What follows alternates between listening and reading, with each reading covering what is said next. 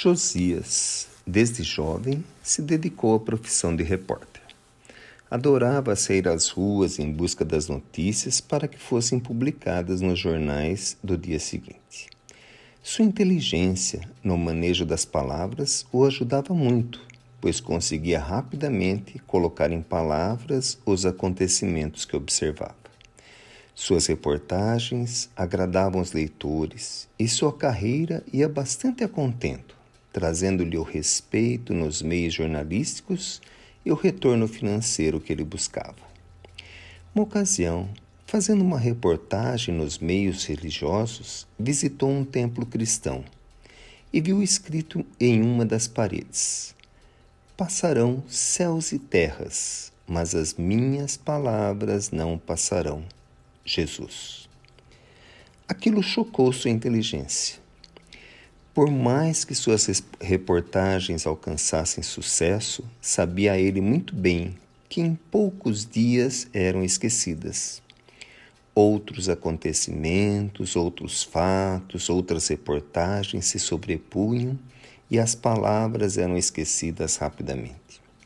Neste tempo, principalmente quando tinha tempos de espera nos hospitais ou nas delegacias, onde os fatos estavam acontecendo, nesses tempos de espera, recordava-se da inscrição e pensava consigo mesmo: como que é possível?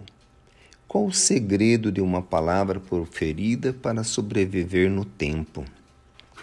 Como podem passar céus e as terras e as palavras não serem esquecidas? Qual é o segredo disso? Se eu descobrisse esse segredo, escreveria ainda melhor, pois conseguiria ser muito superior ao que faço hoje. E por aí iam seus pensamentos, desejando descobrir o segredo das palavras de Jesus.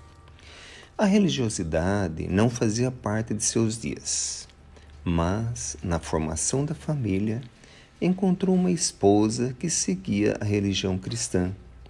Muitas vezes, nos tempos de namoro e noivado, buscavam juntos alguma explicação, mas nenhuma o convenceu.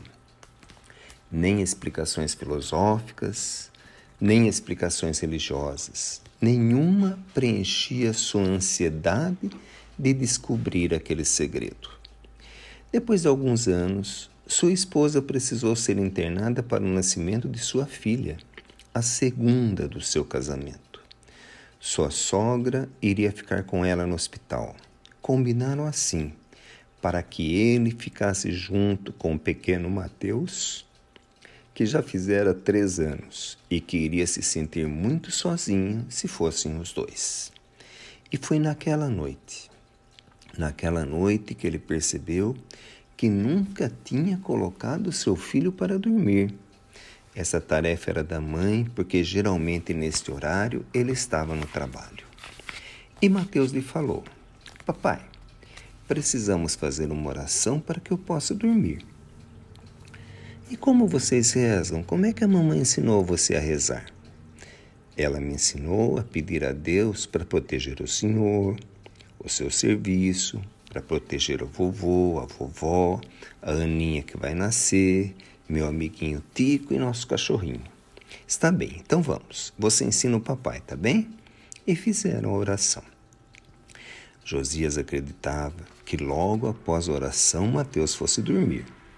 Mas o menino, talvez excitado pela novidade de ter o pai ao lado, de noite começou a conversar, a falar disso, falar daquilo, e por um longo tempo a conversação se estendia.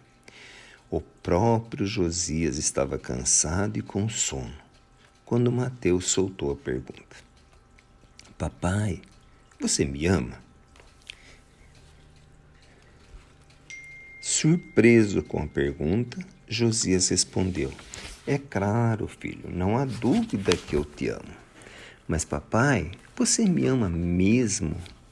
Sim, filho, o papai te ama mesmo. Papai, você tem certeza? Você me ama muito.